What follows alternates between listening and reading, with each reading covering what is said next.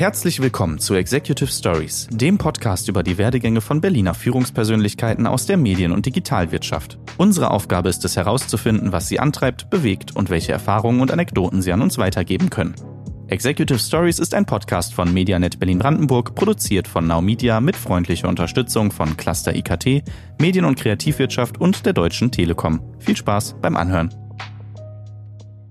Hi und herzlich willkommen zu Executive Stories. Mein Name ist Simon Ohler und heute spreche ich mit Florian Heinemann. Florian ist Mitgründer und General Partner von Project A, einem VC aus Berlin. Und Florian hat eine lange Karriere bereits hinter sich, wahrscheinlich auch noch vor sich, als äh, Gründer, Investor, ähm, ja, Angel Investor, Entrepreneur und alles, was in diesem VC-Gründungs- und Investmentbereich so vor sich geht. Seine bekanntesten Karriereschritte sind wahrscheinlich bei Rocket Internet, wo er Teil des Yamba-Teams war äh, und auch maßgeblich für den Erfolg von Zalando beigetragen hat zum Erfolg von Zalando beigetragen hat. Mit Florian rede ich heute erstmal über das Gründen an sich und äh, was es da so für verschiedene Phasen gibt. Und dann äh, kommen wir auf verschiedene Arten der Selbstständigkeit und ähm, die banken so ein bisschen den Mythos, dass Gründen und äh, Investment bekommen so das fancy end all be all äh, des Unternehmertums ist, sondern was da eigentlich alles für ähm, Verträge und Verantwortung mit drinstecken. Und äh, dass es eigentlich da eben viel um, um Verantwortung geht.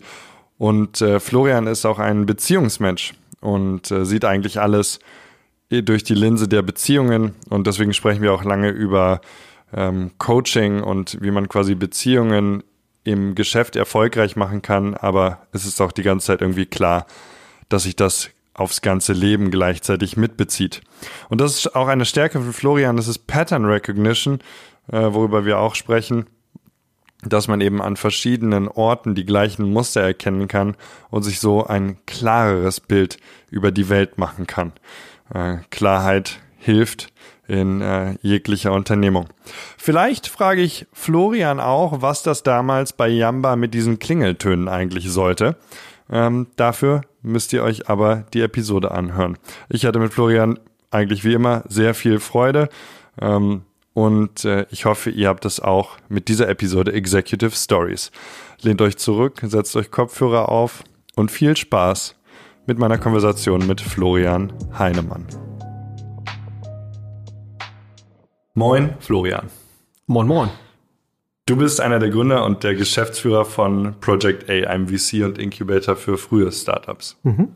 Äh, du bist sowas wie ein Meta-Gründer. Du, vielleicht mhm. kann man das sagen, du gründest nicht nur deine eigenen Geschäfte, was du auch viel gemacht hast und äh, mhm. wo du an vielen Stellen beteiligt warst, sondern beschleunigst und orchestrierst jetzt auch die Gründung von anderen oder die mhm. Gründungen. Mhm. Und das Gründen ist ja so, so ein bisschen der Traum oder das Ziel von vielen geschäftigen Menschen, behaupte ich mal. Also so das ein bisschen das eins der, der oberen Sachen, die man so machen kann. Und für dich äh, ist es einfach Tagesordnung? Ja, das kann man, das kann man so sagen, wobei wir genau ähm, äh, fairerweise bei den Gründungen häufig jetzt mittlerweile nicht mehr dabei sind. Das war noch so zu Rocket-Zeiten, da war das äh, so, sondern jetzt äh, äh, häufig eben in Konstellationen investieren, wo die Grund, der Gründungsakt, äh, sozusagen Teamfindung und so weiter schon äh, vollzogen wurde. Es gibt immer mal Sachen, wo wir sehr früh mit dabei sind äh, was ich mal, Spryker oder, oder Crossengage oder so, wo wir quasi die Gründung schon mitbegleiten, wo wir dann gewisse Individuen dann auch vielleicht zusammenführen. Ähm, ähm, aber in der Regel ist genau der, der Gründungsakt, äh, Teamfindung und, und so weiter, ist eigentlich schon vollzogen und wir investieren dann eben die Dinge, wo wir glauben, dass die Konstellation vielversprechend ist, die wir vorfinden. Ähm, aber genau, also der, der, der Kontakt mit Leuten, die gründen und so weiter, das ist, das ist in der Tat Tagesgeschäft und, und äh, man nimmt es, man nimmt es sicherlich weniger, ja, für mich hat es jetzt weniger mentale Hürden sicherlich als für den Durchschnittsbürger. Das ist, das ist wahrscheinlich so. Ähm, es äh, ist wahrscheinlich so ein bisschen wie mit Kinderkriegen. Das erste Kind ist, äh, denkst du, um Gottes Willen. mein Leben äh, wird nie mehr das gleiche sein. Das stimmt natürlich auch. Mhm. Das ist, ist, ja in der Tat so. Ähm, aber das zweite und dritte Kind, das ist, geht da natürlich deutlich leichter von der Hand. Also jetzt mhm. für, die, für die Frau fairerweise nicht unbedingt. Das ist, also der Akt der Geburt ist natürlich immer noch äh, äh, sehr einschneidend und, und äh, teilweise natürlich auch sehr problembehaftet und da hat man einen Wahnsinnsrespekt vor, äh, finde ich auch als mhm. Mann, der da gar nicht wahnsinnig viel zu beitragen kann, fairerweise. Mhm. Ähm, aber aber das, das, das, dass man jetzt ein Kind hat an sich, das ist bei Kind drei natürlich weniger wird als weniger anschneidend empfunden und das ist bei Gründen wahrscheinlich ähnlich. Ja, genau. Man weiß aber nicht, wie es ist und wenn man das einmal gemacht hat, will man es aber eigentlich nicht mehr missen. Also ich kenne wenige Gründer, oder wenige Menschen, die einmal bei einer Gründung involviert waren, sehr nah dran, die was anderes machen würden. Also die danach nicht mehr Gründer sein wollen würden oder nicht in so einem gründungsnahen Umfeld äh, dabei sein wollen. Also äh, es scheint schon so zu sein, dass wenn eine Gründung zumindest halbwegs okay verläuft oder das Unternehmen, was sich dann daraus entwickelt, dass das bei den Menschen, die das tun, schon für eine überdurchschnittliche Zufriedenheit sorgt. Es sei denn, es ist halt wirklich eine komplette Katastrophe. Und ich glaube, was, was, das ist für, war für mich nochmal ein wesentliches Learning. Also dieses Selbstständigsein scheint schon bei Menschen für ein hohes Maß an Zufriedenheit zu sorgen. Interessant, oder? Ja, äh, und zwar, und zwar auch, wenn es jetzt nicht das nächste Zalando ist. Das wir, ne, weil sozusagen so dieses, ähm, äh, die meisten Leute, die einmal in dieser Schiene fahren, wie gesagt, es sei denn, es ist ein komplettes Desaster oder es gibt finanzielle Zwänge. Es kann ja auch sein, dass du einfach sagst, ich habe jetzt eine Familie und ich habe irgendwie ein Haus, was ich abbezahlen muss. Ich kann jetzt nicht nochmal ja. sowas machen. Ich muss jetzt, brauche jetzt einfach ein geregeltes Einkommen und ein geregeltes Leben. Aber bei Menschen, wo das nicht der Fall ist, habe ich schon die Wahrnehmung, dass die Leute dann auch dabei bleiben. Das ist schon so. Ja. Und so ist das bei mir ja letztendlich auch. Also ja. ich kann jetzt nicht von mir behaupten, dass ich schon mit zehn äh, gründen wollte, aber als ich dann einmal das irgendwie probiert habe und das lief dann irgendwie so ganz gut, seitdem habe ich dann auch nichts, diese Szene oder diese Art zu arbeiten auch eigentlich nicht mehr hm. verlassen. Ich habe ich hab endlose Stränge aus dieser ersten Antwort, wo ich, äh, hm. wo ich dran jetzt ziehen könnte, aber ich bleib mal beim letzten Punkt. Ähm, Zufriedenheit. Weswegen? Weil eigentlich ist ja so der Gedanke, ähm, auch vielleicht im Volksmund, dass man so sagt, ja, ähm, also was weiß ich, pass auf, x Prozent der Unternehmungen scheitern, was auch immer das bedeuten mag, oder ähm, ja, du hast dann keine, keine Freizeit mehr. Was, was ist dieser Zufriedenheitsfaktor darin, wenn, das scheint mir paradox oder zumindest vielleicht unintuitiv für viele? Mhm. Mhm. Ähm, also ich glaube, was ein wesentlicher Faktor ist und was mich im Prinzip auch eben sehr stark anzieht, äh, da in dem Bereich zu bleiben, ist ähm, das relativ hohe Maß an Gestaltungsfreiheit. Ne? Also man sucht sich ja in der Regel aus, mit wem arbeite ich an was eigentlich zusammen. Und da die Freiheit zu haben, das für sich festzulegen, zumindest in gewissen, klar, man hat natürlich Kunden und so, man kann nicht komplett frei agieren, mhm. ne, so, aber mhm. Man kann ja schon ganz wesentliche Rahmenparameter selbst festlegen. Erster Punkt. Zweiter Punkt ähm, ist, glaube ich, dieses, was mich sehr reizt, ist, man arbeitet ja zu zumindest in kleineren Unternehmen. Das wird dann natürlich irgendwann anders, ne? aber sag mal so in dieser früheren Phase, überschaubaren Phase, ist es ja schon so, dass man zu 95 Prozent an inhaltlichen Herausforderungen arbeitet oder sozusagen äh, zweckgebunden an, an dem Ziel, ein erfolgreiches Unternehmen zu bauen. Und das ist natürlich häufig in Corporate-Umfeldern oder alternativen Betätigungsfeldern, gerade wenn sie ein bisschen größer werden und so weiter, ist das äh, sinkt natürlich der Anteil dieser inhaltlichen Arbeit oder, oder sozusagen äh, Arbeit in Richtung eines Ziels, sondern geht es auch sehr stark darum, ich muss mich positionieren, ich muss mich verkaufen, ne, so äh, ich vielleicht politisch agieren. Mhm. So, und du und, sagst, äh, als Gründer ist man immer am Ziel da.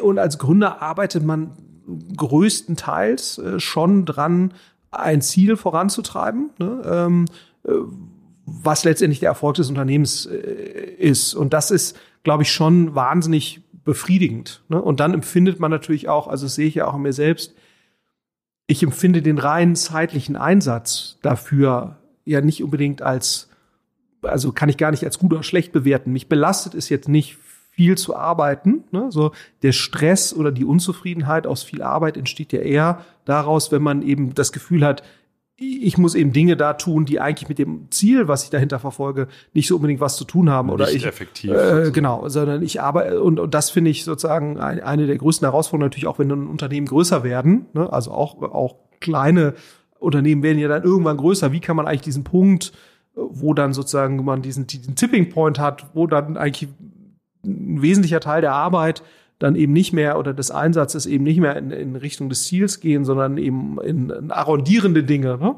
Äh, dass das eben nicht überhand nimmt. Und das ist ja sozusagen das, wo, wo man mit allen Gründern spricht, das ist das, wovor die eben Angst haben und was äh, vor dem man sich schützen äh, muss. Vor, vor dem man sich eben ja. schützen muss. Ne? So, und auch wie Zalando zum Beispiel ganz oder wie Robert Gens immer sagt, wir sind immer noch der David, nicht der Goliath. Ne? Das ist natürlich hm. Schwachsinn bei einem, bei einem 16 Milliarden äh, Bewertungsunternehmen. Amazon sagt das ähm, auch. Genau, it's still day, day one. one ne? ja. so, und und, und, und äh, Facebook, man muss immer paranoid sein. Ne? So, die haben immer noch, glaube ich, hier das Schild von, wie heißt das, Silicon Graphics oder irgendwas. Also dem, dem Startup, was halt vorher in dem Büro war, wo jetzt eben der Facebook Campus ist, der ja riesig ist mittlerweile, aber sozusagen de, ähm, da an dieser Straße äh, war eben vorher, ich weiß gar nicht mehr welches, Sun Microsystems, glaube ich, war da vorher. Also auf jeden Fall irgendein Unternehmen, was dann eben gescheitert ist und, und Mark Zuckerberg hat eben bewusst dieses Schild von diesem Unternehmen da gelassen, ja. um zu sagen, so, wir müssen quasi dranbleiben und immer paranoid sein, weil sonst geht's uns genauso. Ja. So und, und, und, und das ist ja auch so ein Teilaspekt davon. Mh, hm dass sie und, und aber ich glaube, das ist eben sozusagen das, was Leute wahnsinnig äh, befriedigend finden.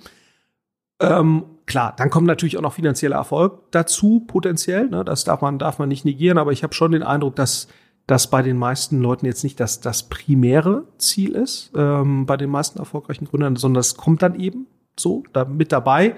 Ähm, ähm, so und äh, klar und was man jetzt natürlich auch nicht von der Hand weisen darf, bei mir jetzt persönlich ist es natürlich auch so, wenn man ein, zwei Mal Erfolg hatte, dann tut man sich natürlich auch deutlich leichter mit dem Risiko, was mit unternehmerischer Tätigkeit einhergeht. Das darf man natürlich auch nicht vergessen. Ne? So, ähm, das sagt sich dann natürlich deutlich leichter. So, ja Gott, ist nicht so schlimm, wenn ich scheitere. Mir wird schon irgendwie was Neues einfallen. Wenn du natürlich äh, sozusagen gerade anfängst und du hast vielleicht eine Familie und du hast keine Rücklagen und du kommst auch jetzt nicht irgendwie aus einem wahnsinnig finanziell toll gestellten Umfeld und da kenne ich auch genügend Fälle sozusagen aus dem Bekanntenkreis, die da schon unter dieser unternehmerischen Unsicherheit und dem und der finanziellen Unsicherheit, die damit einhergeht, für die das schon psychischen Stress bedeutet. Ne, so und, ähm, und, und was dann natürlich sozusagen ein bisschen wieder äh, das, was ich jetzt gerade so äh, ein bisschen verklärt, romantisch, äh, das Dasein des Unternehmertums irgendwie dargestellt habe, was das natürlich schon äh, dem, dem wieder ein bisschen entgegensteht. Also das, das darf man auch nicht vergessen. Insofern ist meine Aussage jetzt sicherlich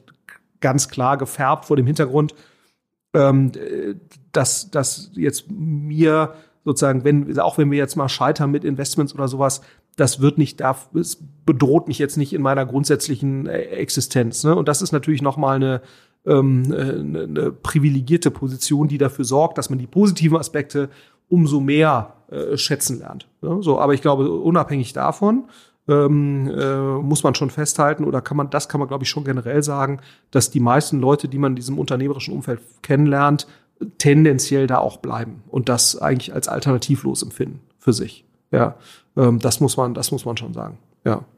Ich habe noch eine Frage, die sich auch auf was bezieht, was du ganz am Anfang gesagt hast und vielleicht liegt äh, die Antwort darauf eine gute Grundlage für auch die kommenden Fragen. Mhm. Du hattest gesagt, ähm, sozusagen, naja, gründen direkt tue ich ja eigentlich nicht mehr, mhm. mhm. sondern es ist eher die Phase danach. Mhm. Könntest du aus deiner Sicht, ähm, als, wie ich dich genannt habe, Metagründer sozusagen, mhm.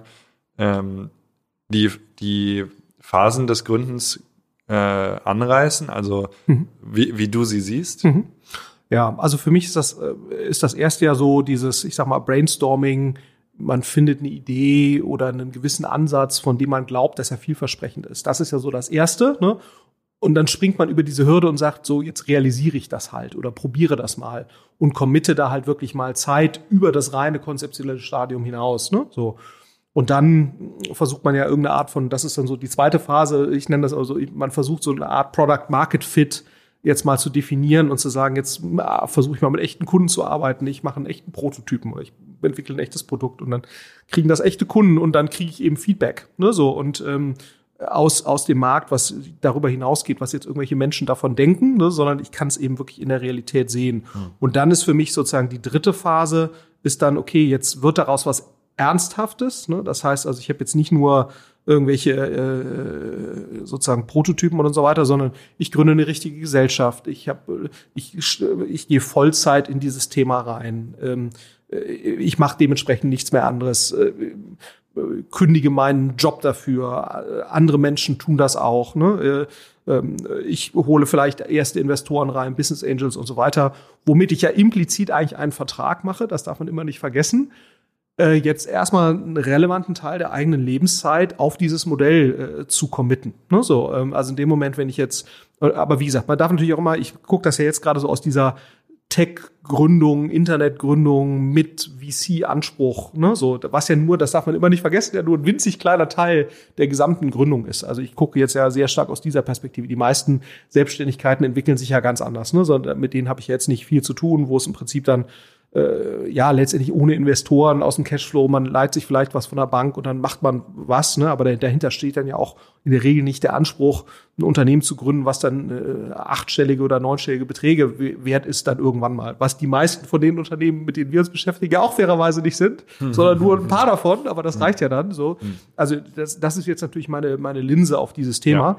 Ja. Ähm, aber Danach ich würde sagen, das ist, da, das ist dann so ein bisschen die dritte Phase, ne, zu sagen, so jetzt wird's ernst und, und jetzt committen sich Menschen drauf. Und die vierte Phase ist letztendlich äh, der Versuch zu sagen, so jetzt versuche ich eine Art exponentielles Wachstum zu erzeugen, ne, weil das ist ja letztendlich der Anspruch äh, für, für ein, ein äh, VC-taugliches äh, Thema. Ich versuche jetzt eben nach den Business Angels professionellere Investoren dazu zu holen. Professionell jetzt nicht im Sinne von, dass Business Angels nicht professionell wären, aber solche Leute eben wie uns oder andere VC-Investoren, die halt einen Fonds haben, Geld raisen, das da investieren und sagen, ich äh, glaube an das Potenzial dessen, was du da hast und damit geht man eigentlich den nächsten expliziten Vertrag ein. Ne? Man verpflichtet sich nicht nur, oder impliziten, aber auch letztendlich expliziten, ich verpflichte mich nicht nur an wirklich mich voll dazu committen, sondern ich verpflichte mich auch, den Versuch zu starten, wirklich eben ein exponentielles Wachstum zu erzeugen, innerhalb von relativ kurzer Zeit, fünf bis zehn Jahren, ein relevantes Unternehmen dahinzustellen, was einen relevanten Wert hat, was auch immer Wert jetzt konkret äh, heißt und wo auch immer der herkommt,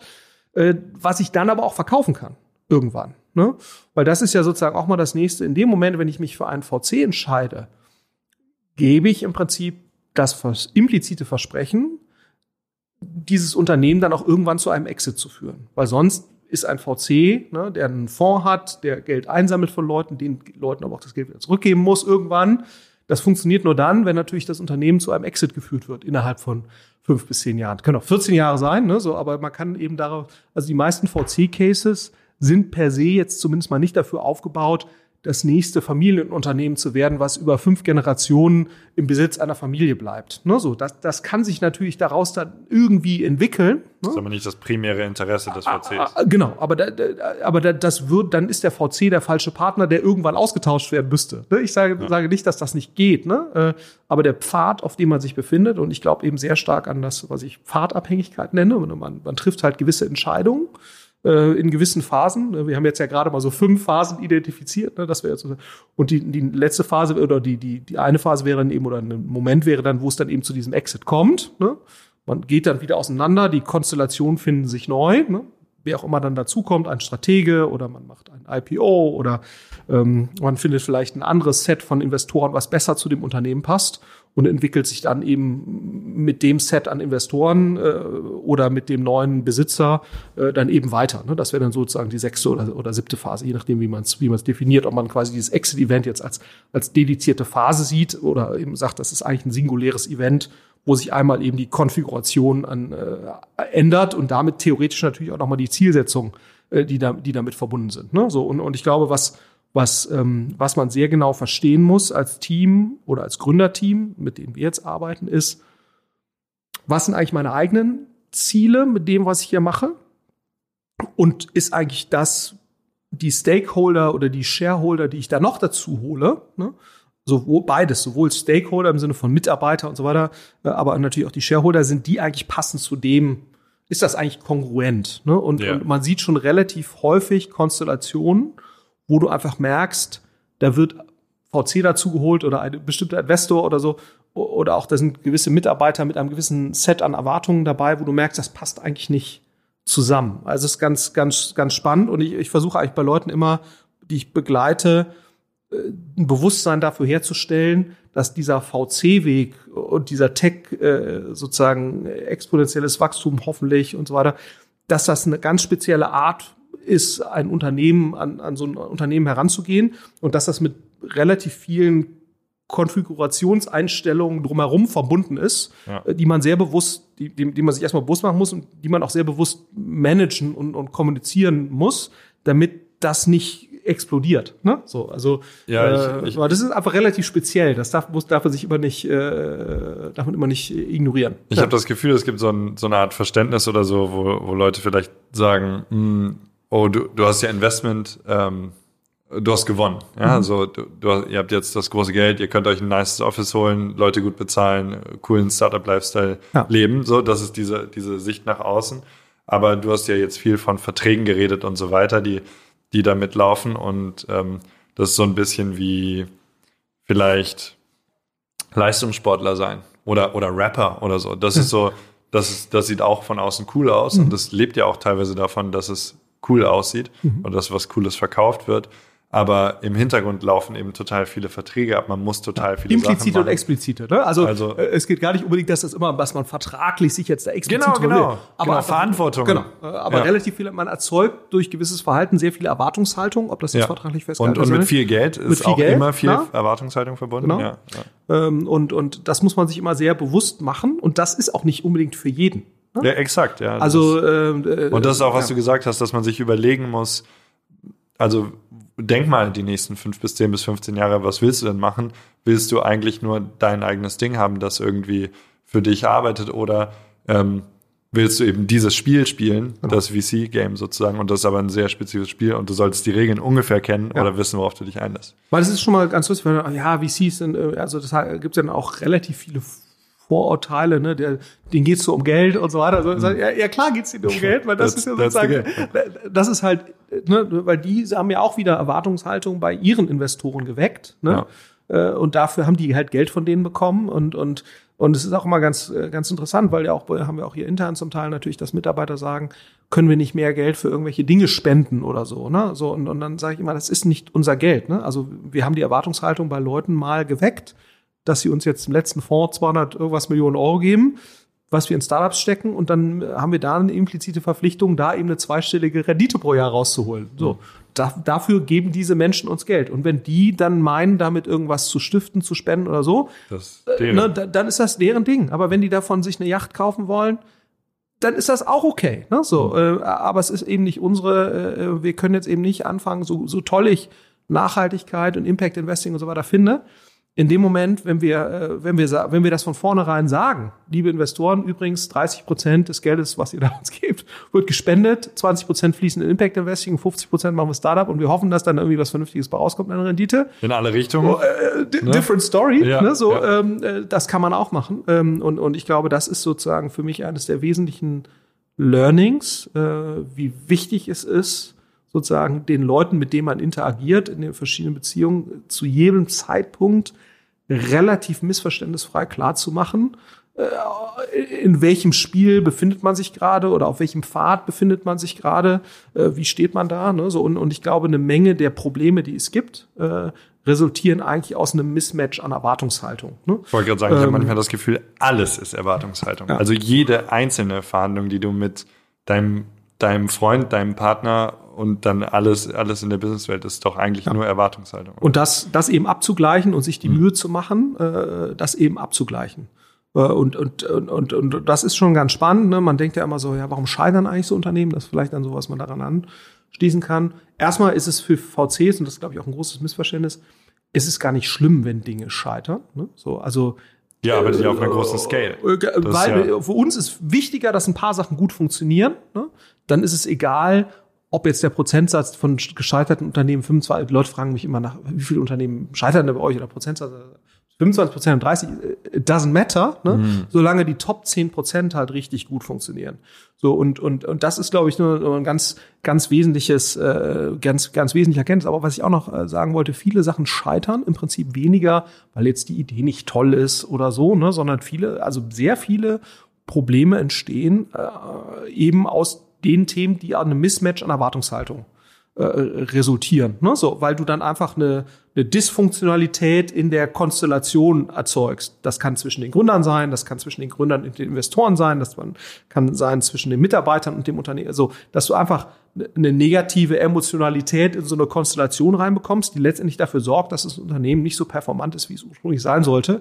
Und das nicht daran liegt, dass jetzt irgendwie äh, die grundsätzliche Idee schlecht war oder so. Ne? Also das, das muss man auch sagen, in unserem Bereich sind ja jetzt die wenigsten Ideen oder Technologien, die da eingesetzt werden, oder Produkte sind so stark, dass sie jetzt sich von sich aus durchsetzen, sondern die meisten bedürfen im Prinzip, ne, deswegen ist diese Sportanalogie auch, glaube ich, so gut, bedürfen im Prinzip einem funktionsfähigen Hochleistungsteam, ne, was im Prinzip das oder eine, Hochleistungskonstellation, weil es ja nicht nur das Team ist, sondern eben auch die Investoren und so weiter, die letztendlich sowas mittragen über einen gewissen Zeitraum, ohne dysfunktional zu werden. Und, und viele, also das müsste man mal wirklich untersuchen, häufig, äh, dass diese Dysfunktionalität entsteht, hat eben nichts mit sachlogischen Problemen zu tun, sondern liegt eben häufig auf dieser emotionalen Ebene. Und wenn man dahinter guckt, woran liegt das, dann liegt das eben häufig an, an einem Mismatch an Erwartungshaltung.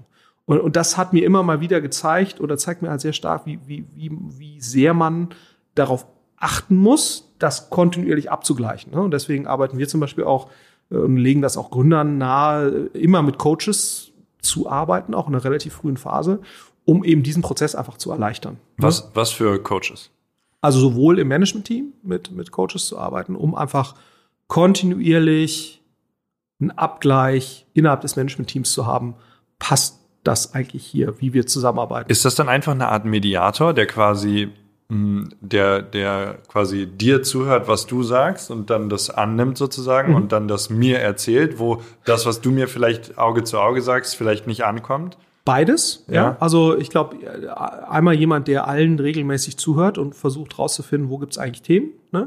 aber vor allen Dingen auch den Kommunikationsprozess zwischen den Leuten direkt facilitated, würde man sagen. Ja? Also dafür sorgt, dass einfach die notwendigen Dinge, um Erwartungshaltung abzugleichen und, und, und Misalignments quasi zu identifizieren, das regelmäßig, kontinuierlich äh, sozusagen auf den Tisch zu bringen. Ne? Äh, so letztendlich das Gleiche, was du auch äh, in jeder guten Beziehung irgendwie hinkriegen solltest. Ne? Äh, das darf man immer nicht vergessen, sozusagen. Äh, die, die Intensität einer unternehmerischen Zusammenarbeit ist häufig nochmal eine andere äh, als die, äh, die du zumindest mal in einer kinderlosen Beziehung hast. Also ich glaube, eine Beziehung mit Kindern, das ist dann schon nochmal eine andere Nummer. Da, äh, das ist dann schon vergleichbar. Ähm, aber sowohl zeitlich als auch was Intensität angeht, als auch was natürlich emotionale äh, Berührtheit angeht, ähm, gerade wenn es natürlich schwieriger wird, ne? wenn es super läuft, dann äh, ist die Emotionalität häufig relativ gering. Ne? So, äh, Beziehungsweise sie ist positiv. Äh, ist positiv und, und überlagert positiv. alles andere. Ja, ne? so, ja. aber, aber fairerweise ist das ja bei den allermeisten äh, Unternehmen, äh, selbst auch beim Zalando oder beim About You oder bei irgendwelchen Delivery Heroes ne? oder HelloFresh gibt's trotzdem immer wieder Momente, äh, die dann eben mal nicht so gut laufen oder irgendwelche Phasen, die schwierig sind und so. Und gerade in solchen Phasen entstehen natürlich dann häufig die Konflikte. Aber auch wenn es super läuft, ne? So, also du, du erlebst auch häufig äh, sozusagen Konstellationen, äh, die, obwohl es super läuft, und du denkst so, wie kann das eigentlich sein? Ne? Und das hast du ja häufig auch bei Familienunternehmen, wo du denkst, die Menschen ne, sollten sich echt mal, du guckst da so von draußen drauf und denkst so, die haben jetzt ein paar hundert Millionen geerbt, weil der Opa mal eine gute Idee hatte. Die sollen doch jetzt echt mal sich zusammenreißen, ne, so als Familie und gucken, denen geht's sowieso besser als 99,999 Prozent der Bevölkerung. Mhm. Get your act together. Ne? Ja, Würde, aber äh, Funktionalität ah, ist gar keine Funktion, die davon äh, ableitet. Genau, so, aber trotzdem entstehen da eben wahnsinnig viele Konflikte ja. um Geld. Ne? Also auch unter Milliardären. Ne? Ja, verrückt. Äh, wo du ja denkst, so Mensch, die sollten doch echt, äh, ob der jetzt 100 Millionen mehr weh hat, äh, who cares? So, das heißt, auch im Erfolg äh, hast du häufig Probleme, weil dann beispielsweise einer der Gründer mehr von dem Fame äh, abbekommt als der andere. Ne? So, das heißt, was, was ich damit nur sagen will, selbst Erfolg schützt nicht vor diesem, dieser Notwendigkeit, untereinander die Erwartungshaltung abzugleichen ne? und, und zu gucken, sind wir eigentlich in der Rollenverteilung, wie wir miteinander agieren, in der Zusammenarbeit, passt das eigentlich? So und und ähm, und die Schwierigkeit im VC-Bereich ist eben, dass du häufig relativ viele Parteien hast. Du hast häufig nicht nur die Gründer äh, oder Gründerinnen oder das Team, was miteinander agiert, sondern du hast nicht nur einen Investor, ne, wie du das häufig im Private Equity Bereich hast, da hast du nur einen Investor, der hat auch in der Regel das klare Sagen und dann hast du halt das Management-Team und die müssen halt irgendwie miteinander klarkommen, sondern du hast hier dann nur drei, vier Business Angel, dann hast du fünf, sechs Fonds. Und der eine hat die Laufzeit so und der andere so, der eine sieht das Business so, der andere so. Ne? Das heißt, du hast schon relativ viel Aufwand, der entsteht ähm, zwischen diesen Parteien, um so eine, so eine Konstellation einfach funktionsfähig zu halten. Eigentlich ganz spannend. Naja, und damit U beschäftige ich mich relativ viel. Ultra spannend, ja, super. Ähm, ich würde gerne wissen, hast du im, in, in diesem Story-Bereich entweder auf dem Level, den, das du gerade beschrieben hast, Business Angels, mhm. Stakeholder, Multitude sozusagen, mhm. oder auf dem Level Management, äh, direkt operational untereinander, vielleicht mit Coach. Hast du da eine Art Fällt dir was ein, ähm, eine Zeit oder, oder eine Situation, eine Story, wo quasi, also soweit du mhm. sie erzählen kannst, ähm, wo, wo eben sowas stattgefunden hat, wo vielleicht eine, sagen wir, eine Dysfunktionalität, Dysfunktionalität geherrscht hat, mhm. die dann ähm, eben durch Verbessern von Kommunikation, Coaching, Facilitation und so weiter aufgelöst wurde? Ähm, absolut, ja, es kommt, kommt regelmäßig vor. Ähm, wobei was wir eher versuchen, aber das ist sehr, sehr, sehr, sehr schwer. Äh, und aber so arbeiten wir zum Beispiel. Ne? Also bei uns jetzt hier äh, bei Project A, wir sind auch fünf ja. Partner. Ne? Ja. Ähm, da gibt's jetzt keine großartige Dysfunktionalität ne? und auch keine offenen Konflikte. Ähm, trotzdem gibt's natürlich regelmäßig Unterschiede, Erwartungshaltung und so weiter. Aber wir arbeiten halt auch regelmäßig mit dem Coach, damit es eben gar nicht so weit kommt. Ne? Kannst du ein bisschen erzählen, wie ja. das so ist? Mm, ja, also wir äh, versuchen einfach regelmäßig, und das muss man auch regelmäßig machen, weil sich natürlich auch Erwartungshaltungen ändern. Wir versuchen halt regelmäßig hier für uns, ähm, äh, eben mit Hilfe eines Coaches, äh, setzen uns mehrmals im Jahr hin und verbringen da ganze Tage, äh, um im Prinzip äh, zu gucken, ist eigentlich die Rolle, die wir derzeit haben, äh, ist das für die jeweiligen Leute, sind die da optimal eingesetzt? Ist die Zusammenarbeit, wie wir miteinander interagieren, ist das, ist das okay? Ne? Also wir geben uns da auch regelmäßig Feedback, ist ja auch sehr wichtig, dass man in der Lage ist, zu sagen, pass mal auf, das, wie du da jetzt gerade agierst, das nervt mich, das finde ich nicht gut. Ich glaube, das ist nicht äh, ne, so, weil wenn du das immer für dich äh, reinfrisst, dann staut sich diese Emotionalität so auf und entlädt sich dann irgendwann. Und in dem Moment, wenn das soweit ist, dann ist es viel, viel schwerer, das wieder runterzubringen. Das ist ja das Gleiche, ne? sagt ja jeder äh, Beziehungscoach, äh, sagt dir das Gleiche. Ne? In dem Moment, wenn sozusagen der Scheidungsgedanke da ist schon, ne? oder die Scheidungsabsicht, das dann wieder zurückzudrehen, ist wahnsinnig schwer.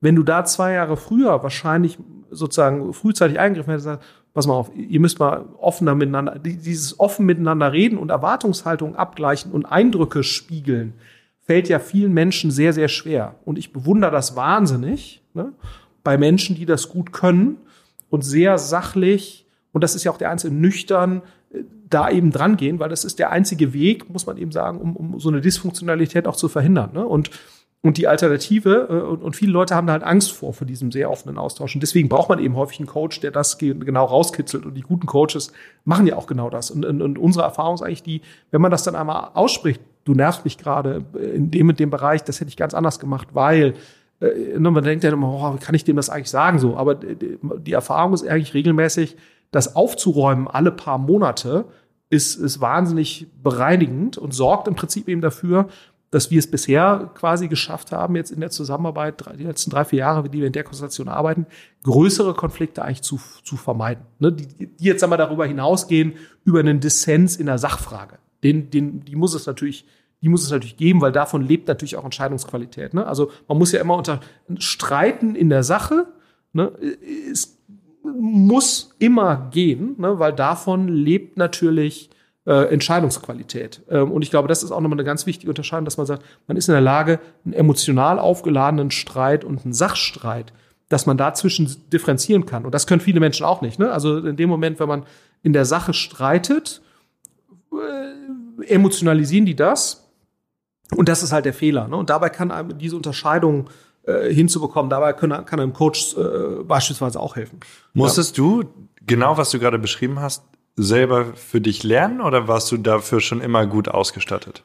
Nee, also ich glaube, die, ähm, ich glaube, ich habe da ein relativ hohes Interesse auch an sowas, ne, weil ich, weil ich einfach Mensch bin, der einfach in Beziehungen denkt. Ne? Also ich es gibt ja, ich unterscheide eigentlich so Transaktionstypen, ne? also die, die optimieren jede Transaktion. Mhm. Ne? Äh, und ich bin eigentlich immer schon jemand gewesen, der eher an Beziehungen gedacht hat. Also mhm. ich habe eigentlich nie versucht, die Einzeltransaktion zu optimieren, äh, mhm. sondern ich habe eigentlich immer gesagt, ich will eigentlich die Beziehung optimieren ähm, äh, zwischen mir und einer anderen Partei. So, und, und, und ich glaube, wenn du in Beziehung denkst, dann bist du offen für sowas. Aber ich glaube, sich sowas bewusster zu machen ähm, äh, und auch welche Relevanz das hat, das ist erst über die Zeit eigentlich entstanden. Aber ich glaube, ich habe eine gewisse Offenheit und Sensibilität für dieses Thema. Und dann wirst du natürlich geschult und bekommst eine Awareness, wenn du eben mit solchen Coaches arbeitest. Und dann siehst du eben natürlich auch dieses Muster. Ne? Das ist das Gleiche, was wir, wir nennen das im, im VC-Bereich Pattern Recognition oder, oder äh, Mustererkennung. Das hast du da halt genauso. Ne? Also es gibt ja äh, Muster in Beziehungen, genauso gibt es Muster in Geschäftsmodellen und, und, und Geschäftsmodellverläufen oder, oder Firmenentwicklungsverläufen. Und, und, und was halt sozusagen meine Brille auf die Welt ist, ich versuche halt überall, ne, jetzt bewusst und unbewusst, Muster zu erkennen. Das ist sozusagen meine Herangehensweise an die Welt. Ne? Und das versuche ich bei, bei meinen Kindern, das versuche ich in der Beziehung zu meiner Frau, das versuche ich mit, mit Startups und das versuche ich natürlich auch sozusagen in der, in der Beziehung hier mit meinen, meinen Geschäftspartnern. Äh, dass ich, äh, und so sortiere ich mir halt die Welt. Ne? Ähm, ja, und so kann man die äh, Zukunft äh, geradezu voraussagen. Ja, das ist natürlich schwierig, aber es hilft einem zumindest dafür, eine Basis zu finden. Ja weil es natürlich für dich zumindest mal für ein hohes Maß an Klarheit in der Gegenwart, äh, in der Gegenwart sorgt. Und, und ich glaube, das, das war für mich auch nochmal äh, sozusagen ein, ein, ein sehr schöner ähm, äh, sehr schöner Satz, äh, denn der Janis Bandorski, das ist der Gründer von Xletics, wo ich mal Business Angel war, der hat vor kurzem einen Podcast gemacht mit äh, ähm, hier äh, mit äh, Trautmann und Magnussen on the way to New Work und da hat er, äh, hat er eben auch gesagt, so äh, die Relevanz dieser von Klarheit, dass er eigentlich versucht in jedem Moment also für ein Performance, äh, für eine Performance oder performance-starkes Team brauchst du eigentlich, musst du jederzeit Klarheit erzeugen. Ne? So, und, und das ist auch, wenn du jetzt gerade die, die Leadership Principles von Nadella äh, anguckst, ne, Microsoft, hm. das erste Prinzip ist Create Clarity. So, also das ist so, dass du, äh, und, und, und ich glaube sozusagen, äh, und, und dieses Abgleichen von Erwartungen ist für mich ein ganz wesentlicher Bestandteil von Create Clarity. Ja, und so. was noch? Mhm. Also da, ähm, äh, das, das, das nächste wäre sicherlich ähm, äh, sozusagen Clarity hat ja so ein bisschen was mit der einmal mit der Ausgangssituation zu tun und dann natürlich auch sozusagen mit der mit dem wo ich will ich eigentlich hin ne? So das ist das nächste. Und dann äh, create energy ne? Das ist sozusagen das das das dritte äh, Prinzip jetzt im im, äh, im äh, bei Microsoft oder dieses Nadella Leadership Principle wo es im Prinzip darum geht äh, dann auch ein gewisses Energielevel in Richtung dieses, dieses Ziels zu erzeugen. Aber ich glaube, die Basis, und das ist, muss, muss halt klar sein, es bringt halt nichts, äh, viele Leute mit einem hohen Energielevel zu haben, die dann irgendwie was machen, ne? sondern die Voraussetzung, damit das gut wird und damit es, glaube ich, auch befriedigend wird ne? und auch solche Tools wie OKRs und so, das geht alles in die gleiche Richtung, äh, letztendlich Klarheit für die Zielrichtung zu erzeugen und dann natürlich eine gewisse Begeisterung zu wecken für diese Ziele. Ne? Und, und, und das hat auch wieder eine kommunikative äh, Komponente, wo es dann im Prinzip darum geht, zu sagen, okay, da wollen wir hin und, und warum wollen wir da eigentlich hin und, und, und was ist sozusagen das energiegebende Element bei dem Ganzen. Ne? So, ähm, äh, aber das, das ist dann alles für mich die nächste Phase. Ich glaube, viele Probleme entstehen wirklich eben in diesem ersten Setup. Ne? Clarity. Äh, Clarity, ähm, oh, oh, oh, auch eben gerade über die Erwartungshaltung, weil in dem Moment, wenn du halt sozusagen da Dissens hast oder auch oh, Probleme hast, entsteht da schon so viel negative Emotionalität, dass du zu diesem Energieverleihen Bereich oder, oder Phase, dass du da gar nicht hinkommst ne, äh, weil die Leute, und das ist ja auch das Problem häufig in großen Organisationen, ne, so dass, dass sozusagen da so viel Energie drauf geht, quasi sich selbst zu positionieren. Ja. Und, so, ähm, und, die Energie kann nicht fließen, die muss die ganze Zeit so Umwege machen. Äh, ja, was, und das ja. ist, äh, und das ist, äh, und das beobachtest du ja, ne, und, und ich finde das, äh, man weiß dann aber, oder das war bei mir zumindest häufig so, man, man sieht irgendwie, da ist irgendwas falsch so, ne, aber äh, ich finde das, man weiß aber nicht, kann es nicht so richtig beschreiben. Und ich finde, das beschreibt es nochmal sehr ja. schön. Ähm, und, und das ist bei mir schon so, muss man sagen, dass das über die Zeit gewachsen ist und, und sicherlich auch, indem man solche Dinge hört und liest. Ne? Also deswegen ist, glaube ich, auch sehr wichtig, äh, viel zu Podcasts zu hören und, und, und zu lesen und so weiter, weil einem solche Konzepte, ne, also das können ganz einfache Sachen sein, die, die geben einem einfach auch einem selbst wieder die Klarheit. Ne? Ähm, um dann eben auch sowas für, für andere klarer zu machen. Und ich glaube, das ist dann eben der Wert von sowas. Ähm, äh, und, und da kann man jetzt sich ein bisschen drüber lachen, äh, so ja, drei Prinzipien, ne, ist ja total einfach und die Welt ist so komplex, wie kann das sein so? Ähm, aber das finde ich eigentlich, äh, das, das, das ist ja gerade die Stärke von, von vielen großen Konzepten, die die Menschheit sehr stark beeinflusst haben in der Vergangenheit, dass sie eben häufig sehr, sehr einfach sind. Ja, und also, sie beinhalten sich ja auch selber. Wenn du drei Konzepte hast und eins davon ist Klarheit, sind drei Konzepte stehen auch für Klarheit. Ja. Also es ist ja eine rekursive ja. Angelegenheit und wenn deine drei Konzepte nicht auf sich selber hören, sind sie wahrscheinlich nicht gut. Absolut. Und, und deswegen glaube ich, äh, das ist auch für mich sozusagen auch nochmal wesentliche Erkenntnis, dass äh, dass, dass sozusagen Einfachheit nicht und, und ein Mangel an Komplexität nicht unbedingt was Schlechtes äh, sein muss. Ne? So, äh, und, und, ähm, und das ist eigentlich auch nochmal so ein wesentliches Learning für mich gewesen, dass viele unternehmerische Erfolge, auch Riesenerfolge, letztendlich auf wenigen einfachen Dingen basieren. Ne? So, also ähm, äh, und das ist eigentlich auch ganz, ganz spannend, auch wenn man mit Unternehmern äh, interagiert. Ähm, äh, dann auch deren Selbstwahrnehmung. Ne? Also da, da, das teilt sich so ein bisschen. Also du hast äh, sehr erfolgreiche Unternehmer, die verstehen total so, okay, das basiert jetzt hier eigentlich auf drei Sachen, ne? dass wir da hier erfolgreich sind. Und es war ein saumäßiges Glück, weil auch noch das Timing total gepasst hat, dass eben diese drei Sachen zu dieser Zeit total relevant wurden. Und wir haben das jetzt eben bis zum letzten ausgereizt. Ne? So. Und da gibt's eben sozusagen, und die kapieren total, dass es genau so ist und dass äh, letztendlich sozusagen ähm, ihr, ihr Anspruch äh, sozusagen oder, oder, oder ihr Verständnis der Welt äh, wo sie überlegen sind, sich auf einen relativ engen Raum beschränkt. Ne? Und dann hast du sozusagen die anderen Unternehmer, das ist eigentlich ganz lustig, die wahnsinnig erfolgreich sind und daraus dann ableiten, eigentlich in allen anderen Bereichen auch Deutungshoheit zu haben. Und, und das, äh, ähm, äh, so Wolfgang Grupp ist ja irgendwie so ein Typ zum Beispiel, ne? also äh, hier von Trigema, der sich äh, zu allen möglichen äh, außenwirtschaftlichen, politischen, gesellschaftlichen und so. Und das finde ich eigentlich immer ganz lustig ähm, äh, und, und ich versuche auch sozusagen für mich selbst immer zu erkennen, äh, wo hast du eigentlich Dinge sehr gut verstanden, vielleicht auch besser als andere und wozu äußerst du dich halt, ne? Oder wozu hast entwickelst du auch eine Meinung und wo hältst du dich halt besser besser zurück? So und, und ich finde es eigentlich ganz lustig, dass viele Leute mit finanziellem Erfolg sozusagen so diese mh, diese Urteilsfähigkeit so ein bisschen verlieren. Warum sind sie jetzt eigentlich finanziell erfolgreich und und was für ein Anspruch und was für eine Deutungshoheit kann man daraus eigentlich ableiten. So, und und, und ähm, da versuche ich mich auch selbst immer so ein bisschen zu disziplinieren und zu sagen, okay, äh, ne, äh, gib, äh, auch wenn man eigentlich nichts zu sagen hat, hilft es auch einfach mal die Klappe zu halten. So, also insofern ist eigentlich ganz ganz spannend. Und ähm, aber wie gesagt, generell glaube ich, kann man sagen, bin ich halt sehr an, an Beziehungen interessiert. Ich bin sehr an, an Menschen, in Individuen interessiert, wie die funktionieren und auch zu gucken, welche Art von, von Menschen und Beziehungen und Konstellationen wie gut äh, für welche Art von unternehmerischer Herausforderung äh, letztendlich aber abstrakt gesprochen funktionieren. Ne? Ist, äh, kann ja viele Dinge als unternehmerische Herausforderung formulieren. Du kannst auch einen Fußballclub als unternehmerische Herausforderung sehen. Ne? Das ist äh, sozusagen, äh, für mich ist Unternehmertum jetzt nicht beschränkt auf finanzielles Unternehmertum, sondern auch der Aufbau einer Schule, der Aufbau von einer NGO und so weiter. Das hat alles sehr starke eine, einer Familie, wie wir gesehen genau. haben und so weiter. Und, und, und ich würde ja. super gerne ähm, dich in die Richtung fragen, weil wir ja jetzt schon quasi auf deinen Grundattributen gelandet sind und mhm. ich würde gerne einen Gang umschalten und mhm, ähm, dich, dich fragen, äh, wie du aufgewachsen bist und mhm. wo. Und äh, vielleicht einfach so, aber natürlich auch mit dem Gedanken, wie es jetzt dein, dein Weg und dein, mhm. deine, Akt, deine ja. aktuelle Position geprägt hat. Wie bin ich aufgewachsen? Also meine Eltern sind beide Lehrer. Ähm, und äh, Vater war irgendwann dann Rektor an, an, einer, an einer Schule im Rheinland, ländliches Rheinland, äh, sagen wir zur Schnittstelle äh, zum Bergischen Land aufgewachsen.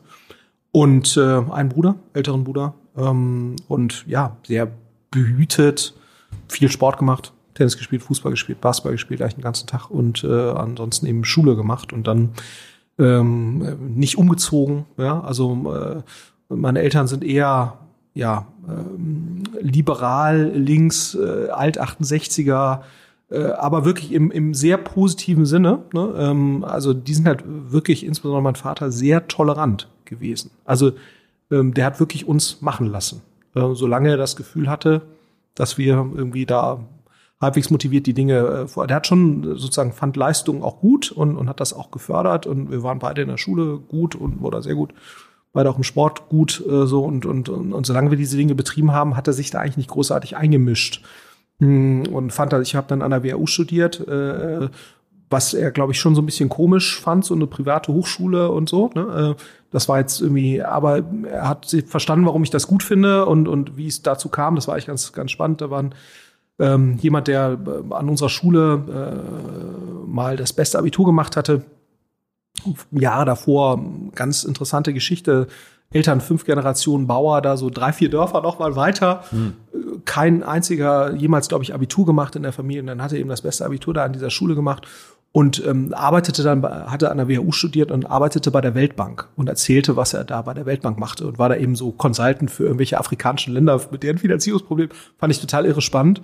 Und ich dachte halt, ja, also sowas will ich auch mal machen und ähm, und äh, bin dann eben zur WU und habe mir das da angeguckt, fand das auch total cool und da dachte ich halt noch, wenn man zur Weltbank will, dann müsste man zur WU, was Quatsch ist. Eigentlich müsste man da eben eher Volkswirtschaftslehre so studieren. Weg, ja, also äh, also das wäre eigentlich der falsche Weg, aber ich äh, äh, bei dem ist das über Umwege hat das dann so funktioniert, aber eigentlich ist das der falsche Weg, wäre das der falsche Weg, ja. um zur Weltbank zu kommen, aber äh, ich fand es dann trotzdem cool und hatte das auch gar nicht so richtig verstanden und habe dann da eben angefangen.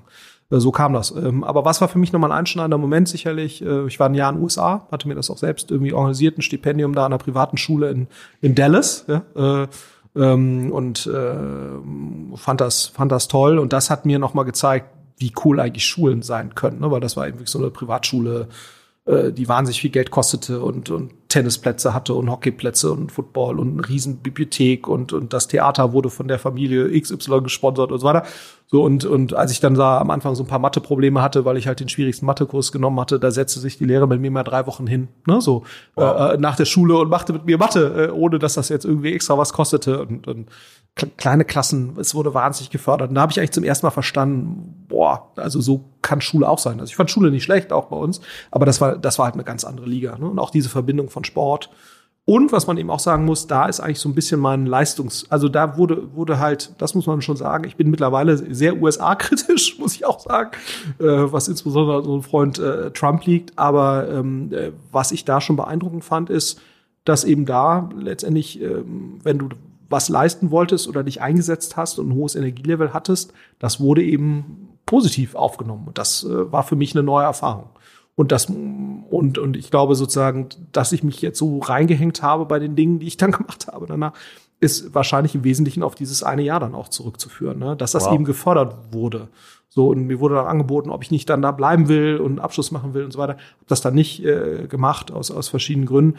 Aber das hat bei mir schon so ein bisschen so ein Feuer angezündet, glaube ich. Ähm, und, und ein hohes Maß an Begeisterung, weil ich einfach ähm, ja nochmal gesehen habe, wie eben Dinge auch gehen können. Und so funktioniere ich eigentlich sehr häufig. Also äh, sozusagen jetzt auch bei diesem äh, Olaf unter Oberdörster heißt er, der Kollege da von der Weltbank, ne, äh, wo ich halt äh, mir Leute angehört habe, versucht habe zu verstehen, wie denken die eigentlich und daraus dann für mich meine Rückschlüsse gezogen habe. Und so ticke ich eigentlich häufig. Also ich bin jetzt niemand, der sozusagen am Reißbrett sich da irgendwelche großen Pläne macht, sondern häufig sind es irgendwelche Personen oder, oder Erlebnisse, die bei mir einen gewissen Trigger setzen. So und ähm, das können auch Podcasts sein oder es können auch Bücher sein. Also ich habe jetzt auch nicht das eine Vorbild oder so, sondern es sind eigentlich eher einzelne Erlebnisse, einzelne Erfahrungen, häufig eben mit Personen, äh, wo ich sozusagen, wo ich denke, boah, das ist cool und das löst dann bei mir irgendwas aus. So und und, und so war es an der WHU dann letztendlich auch äh, die die Entscheidung Richtung äh, Richtung Startup war auch wieder Zufall, ne? dass da eben eine Konstellation von Assistenten war an einem Lehrstuhl, wo ich eigentlich promovieren wollte, die dann äh, mich gefragt haben, ob ich nicht mitmachen will äh, bei dem ersten Startup. Und ich war halt 23 und war gerade fertig, hatte äh, keine Verpflichtung außer sozusagen ein paar WHU-Schulden und äh, äh, hatte ja noch keine Familie. Habe gesagt, ja gut, dann probiere ich das jetzt mal aus und wenn das nicht klappt, dann kann ich ja immer noch äh, Assistent im Controlling-Bereich werden, was halt mhm. ursprünglicher Plan war. Und, ähm, und dann habe ich das eben gemacht. Und das war auch wieder äh, letztendlich eine zufällige Konstellation, die sich ergeben hatte oder eine Opportunität und die habe ich dann eben ergriffen. Und ich glaube, so tick ich halt häufig oder so tick ich als, als Person und ich glaube, deswegen passt auch dieses Investorensein so gut.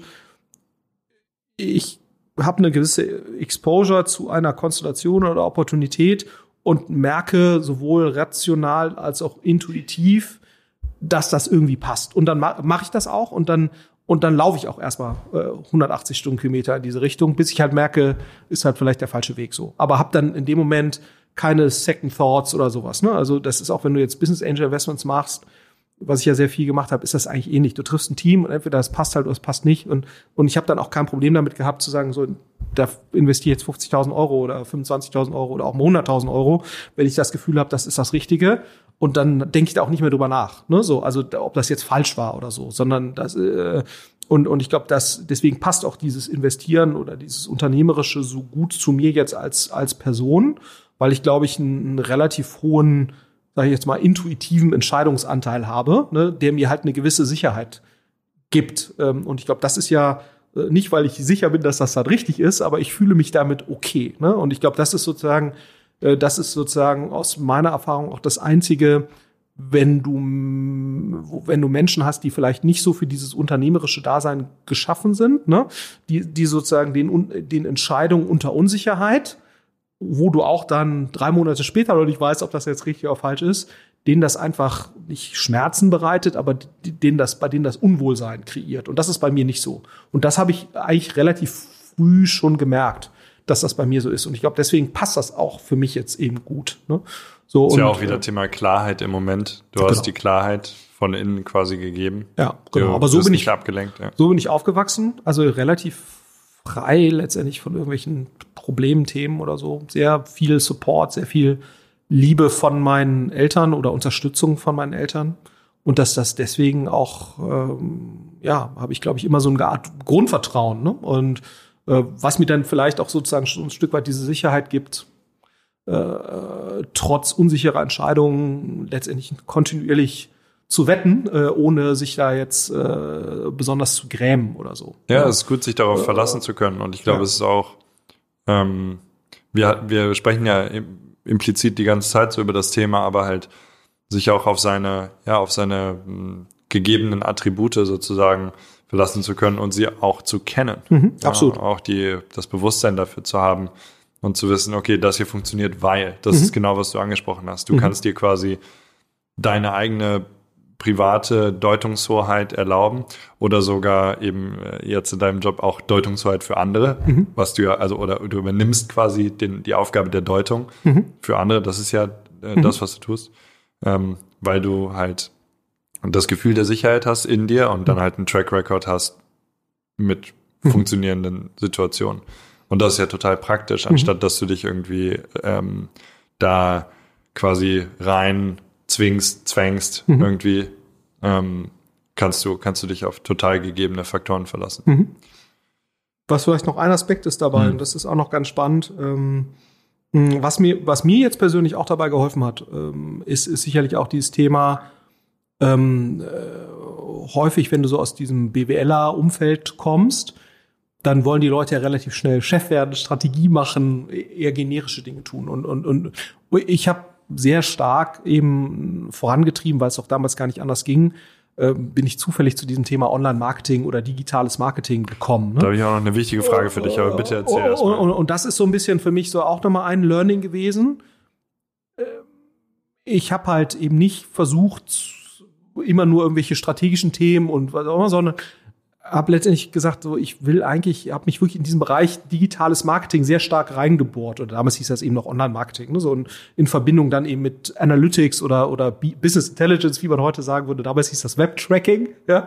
Ähm, äh, da im Prinzip eine gewisse Expertise aufzubauen, weil mir das einfach äh, mir erstmal sehr viel Spaß gemacht hat und, und mir das heute aber auch immer noch eine sehr große Sicherheit gibt. Und, und das rate ich auch vielen, ne, auch Unternehmensgründern, heute zu sagen, es hilft eine auch funktionale, tiefe Expertise zu haben, finde ich, hilft ungemein, hilft mir auch als Investor zumindest so, wie ich jetzt ticke. Ne? Also das kommt so ein bisschen vielleicht aus dem Gleichen, auch was ich vorhin gesagt habe, ich will mich eigentlich nur zu Dingen äußern, wo ich irgendwie was zu sagen kann. Ne? Es gibt ja Menschen, die ticken da ganz anders ja. und fühlen sich trotzdem wohl.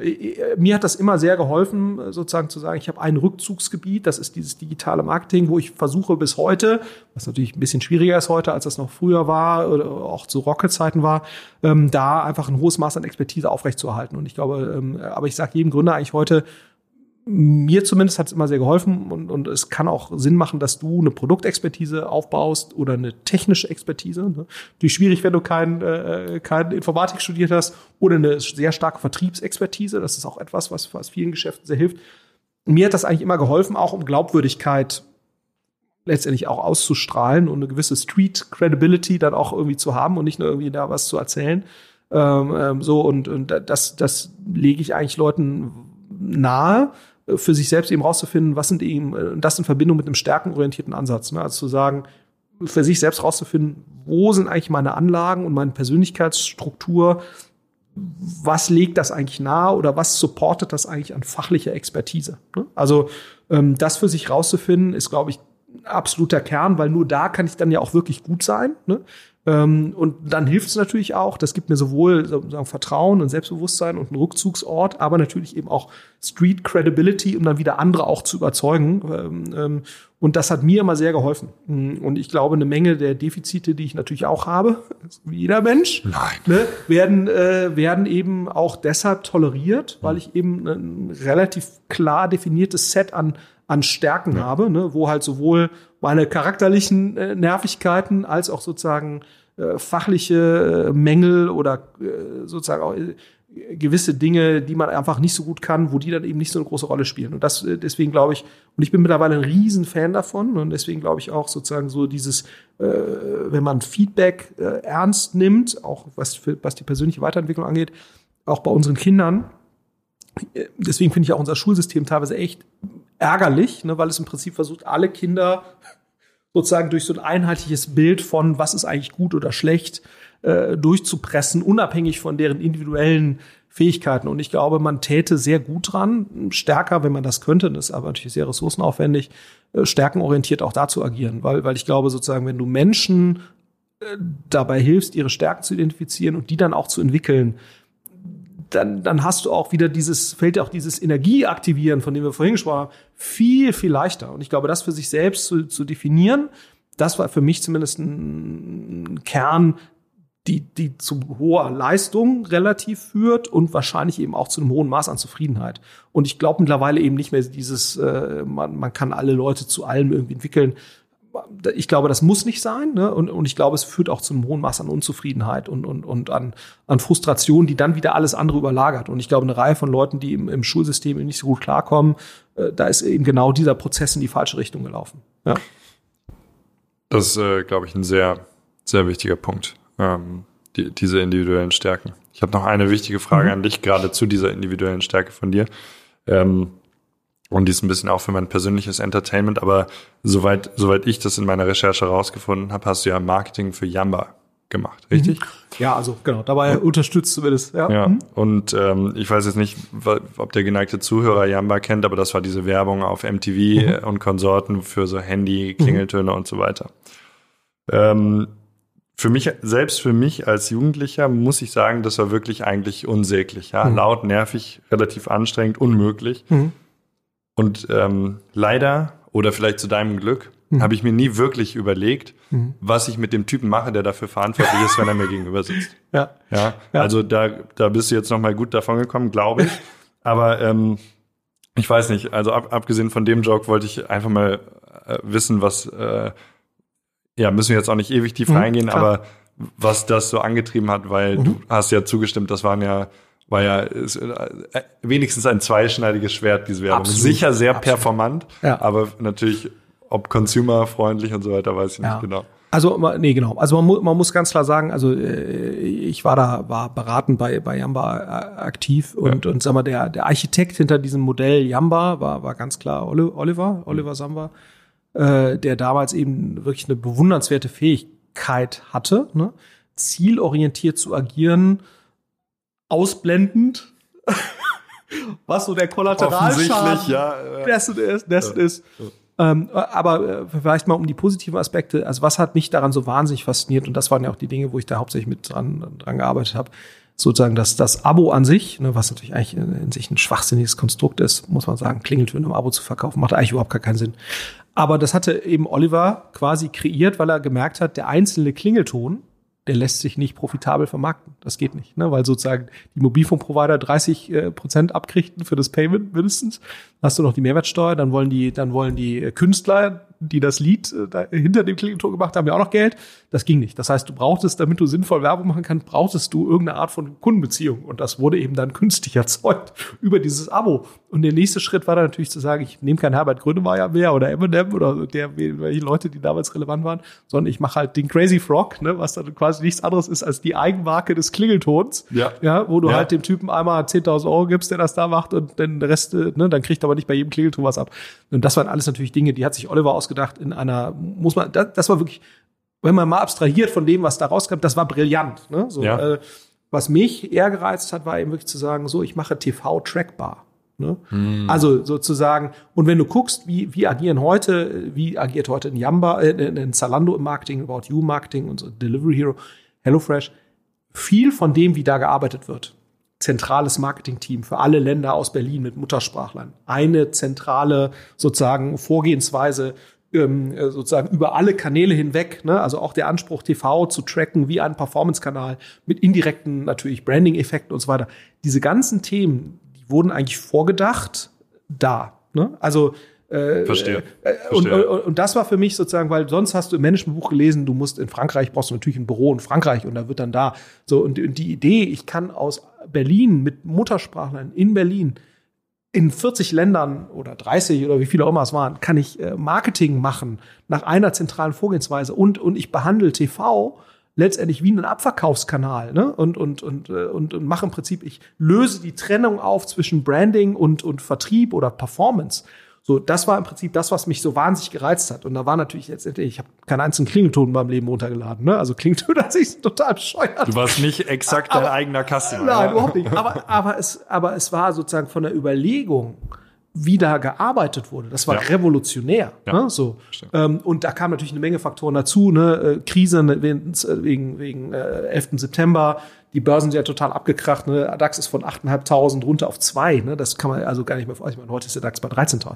Kann sich gar nicht, also innerhalb von anderthalb Jahren. Ne? Also das war Wahnsinn. MTV Mhm. war leer ne? von, von Werbung. Und dann kam eben Oliver Sammer und hat gesagt, ich zahle euch 5% der Preisliste. Ne? Also vorher war, hast du da 50 Prozent der Preisliste bezahlt, wenn du Nestle warst, ne? So, also wenn die Nestle überhaupt bei MTV geworben hat, das weiß ich jetzt damals nicht. Und dann war eben auf einmal die Möglichkeit da, weil halt keiner mehr Werbung geschaltet hat, äh, sowas überhaupt mal auszuprobieren. Ne? So, und und es, da kamen sehr viele Faktoren zusammen, die an sich sehr faszinierend waren. Und, und deswegen ist, glaube ich, diese, äh, möchte ich diese Zeit nicht missen, ne? weil sie unabhängig von diesem unsäglichen Produkt eine Reihe von Denkweisen, wie heute die Startup-Szene ja nicht nur bei uns funktioniert, sondern auch an, äh, wirklich wesentlich mit beeinflusst hat. Ne? Also sozusagen diese, diese Denke in Customer Journeys und ich kann alles tracken und, äh, und, und äh, ich merge den Upper Funnel und Lower Funnel, das, warum About You heute erfolgreich ist und so weiter. Viel von dem Gedankengut ist letztendlich zurückzuführen auf, auf Yamba. Und wenn du guckst, die Leute, die, die, die da aktiv waren, der Jens Begemann, der dann hier mh, die erfolgreiche Gaming-Firma Vuga, Vuga gemacht hat, der, der Martin Ott, der dann hier äh, Facebook äh, Northern Europe-Chef wurde, Markus Berger de Leon, der heute äh, Partner bei McKinsey ist für, für den Digitalbereich und so weiter. Christian Vollmann, ne, äh, äh, Arne Blackwen, eine Reihe von Gründern, die heute hier unterwegs sind, stammen aus diesem Yamba-Ökosystem. Ne? Also äh, das war sicherlich neben eBay und ImmoScout, die gab es ja damals schon, hier also eBay Deutschland, eine der wesentlichen Quellen für sozusagen sowohl Unternehmer als auch eben sag mal, fachlich verantwortliche Personen, äh, die da, äh, muss man sagen, äh, nicht von Oliver unbedingt gelernt haben. Ne? Äh, Weil sag mal, der hatte jetzt mit diesen, wie man jetzt genau Attributionen macht und, und Journeys nachvollzieht, das hat er nachvollzogen, aber das hat er nicht inhaltlich vorgedacht. Ne? Das haben an- andere gemacht. Aber dass man das überhaupt machen konnte, ne? dafür muss man schon sagen, haben die, haben die Samwas halt äh, gesorgt, ja, so und äh, aber klar, also das äh, die die Phase Yamba oder äh, das war an sich schon äh, jetzt nichts unbedingt, wo ich inhaltlich äh, sozusagen Natürlich. wahnsinnig stolz drauf bin. Äh, Ich halte es ja auch nicht zu sehr vor. Ähm, au- Ich war jung für- und brauchte das ja, Geld. natürlich. Ich war Ja, jung und brauchte das Geld. Aber ich freue mich sehr, dass quasi die, die Frage danach, äh, ich finde die Antwort super, super interessant, Mhm. für mich vollkommen neu und, und total insightful. Und ich habe ähm, ich habe tausend weitere Fragen, aber äh, die Uhr sagt nein. Die Ursache, Und ja. äh, vielleicht müssen wir noch mal reden, weil ich wäre mit dir gerne noch auf ganz viele Mhm. äh, verschiedene Themen eingegangen.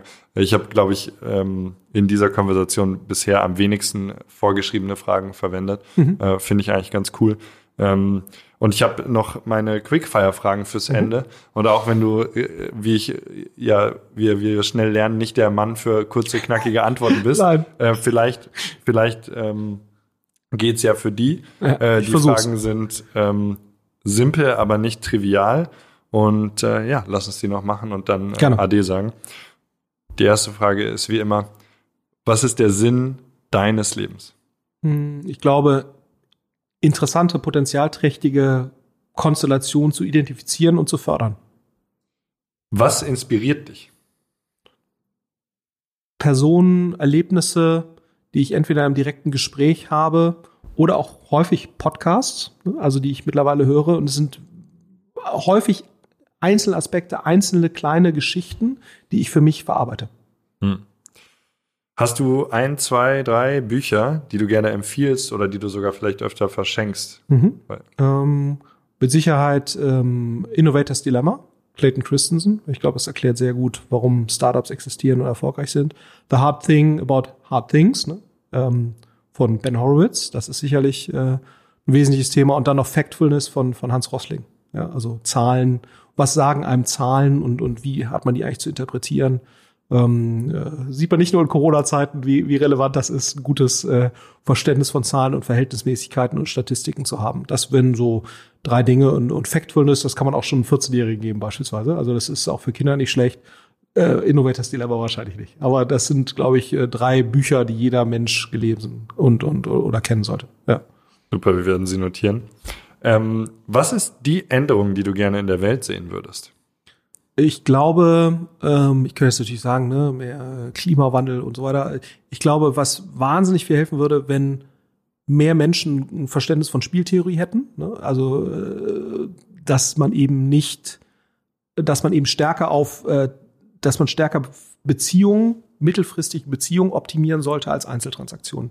Also wenn du verstanden hast, dass die Welt eigentlich aus Mehrrundenspielen besteht, und nicht aus, aus Einzeltransaktionen, dann würde die Welt, glaube ich, in sehr, sehr vielen Punkten ein deutlich besserer Ort sein. Ja. Und wie trägst du dazu bei? Ich versuche bei vielen Menschen das Verständnis dafür zu wecken, äh, dass die Welt an Mehrrunden, aus, aus Mehrrundenspielen besteht. Weil das ist, glaube ich, nochmal, äh, die wesentliche Erkenntnis ist ja, man kann das größte Arschloch sein. Wenn man verstanden hat, dass man sich mit Mehrrundenspielen umgibt, dann wird man sich immer trotzdem halbwegs okay verhalten. Ja, mhm. Weil man einfach verstanden hat, dass die rational daraus folgenden negativen Konsequenzen häufig größer sind, äh, wenn man sich kurzfristig wie ein Arschloch verhält. So und und äh, wenn man das aber für sich verstanden hat, ist das relativ charakterproof äh, und und sorgt eigentlich wäre meine These für mittelfristig ein deutlich besseres cool. Miteinander und auch bessere Entscheidungen und und und viele ja. andere Dinge wie, was ich, Umwelt, nachhaltigere Themen und so, das folgt letztendlich daraus, ja, wenn du das einmal für dich verstanden hast. Das incentiviert selbst den Psychopathen ganz gut. Absolut, ja, genau. Verstanden. Fantastisch.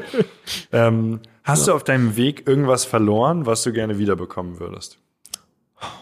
Wahrscheinlich teilweise die Unbeschwertheit, ja, die man so als Kind hat, wie ich jetzt bei meinen eigenen Kindern sehe äh, jeder sammelt ja irgendwie so einen Rucksack an, an Ballast so und der nervt. Ja? So, also ich, äh, wenn ich die Unbeschwertheit eines Zehnjährigen, wenn man die noch mal zurückhaben könnte, das wäre toll. Ja. Was ist eine Sache in deinem Leben, die du noch nicht gemacht hast, die du gerne machen würdest? Mm, mit meinen Kindern nach Asien reisen. Weil ich finde Asien eigentlich, also jetzt mal generell gesprochen, ne? jetzt nicht jedes Land in Asien, aber Asien an sich eine der faszinierendsten Kulturen und, und wenn die Kinder noch ein bisschen größer sind, der Kleinste dann und Corona vorbei ist und man auch wieder reisen kann, dann ist das eine Sache, die ich sehr gerne machen würde. Und das wird sicher passieren. Also, sagen wir so. Ich wünsche es dir. ich, ich hoffe es, ja. Aber ich glaube, die Chancen sind ganz gut. Ja. Cool. Vielen Dank, Florian, für diese mhm. Konversation. Ich ähm, habe es jetzt in, an einigen Stellen nicht gesagt, weil ähm, wir sonst äh, drei statt einer Stunde geredet hätten. Aber mhm. ich fühle mich dir sehr verbunden, auch mhm. was du erzählt hast über wie du, wie du Menschen siehst mhm. und äh, auch, auch diese dieser Inspirationsprozess durch Bücher, Podcasts, mhm. Konversationen, äh, ich kann das, muss das sagen, ich kann das eins zu eins nachvollziehen. Manchmal mhm. klickt es einfach an einer kleinen Stelle mhm. und man, da, da lohnt sich dann, lohnt sich dann zwei Stunden Podcast, für die mhm. man gehört hat. Ähm, und das, äh, ja, als, als äh, angehender ähm, Gründer selber, ja, fühle ich mich davon auf jeden Fall von unserer Konversation e-, energisiert und, mhm. und motiviert, das quasi äh, das, wo ich mich selber in dir sehe, auch ähm, ja auch auch zu sehr guten Dingen führen kann. Das ist das äh, hier meine mein Takeaway, was ich noch gerne mit dir teilen würde. Das ist wirklich sehr schön. Das freut mich. Ja, vielen Dank. Ja, gerne. Cool. Dann bis zum nächsten Mal. Bis zum nächsten Mal. Ciao. Ciao. Ja, vielen Dank fürs Zuhören. Mein Name ist Andrea Peters und ich bin Vorstandsvorsitzende des Medianet Berlin-Brandenburg, dem Unternehmensnetzwerk der Medien- und Digitalwirtschaft in der Hauptstadt. In diesem Podcast wollen wir euch die spannenden Unternehmen und Persönlichkeiten aus unserem Netzwerk vorstellen. Wenn ihr auch Interesse habt, Teil dieses Netzwerks zu werden, dann geht doch mal ins Internet auf www.medianet-bb.de, ruft uns an, schickt uns eine E-Mail, kommt zu unseren Veranstaltungen und wir freuen uns riesig, euch dort kennenzulernen.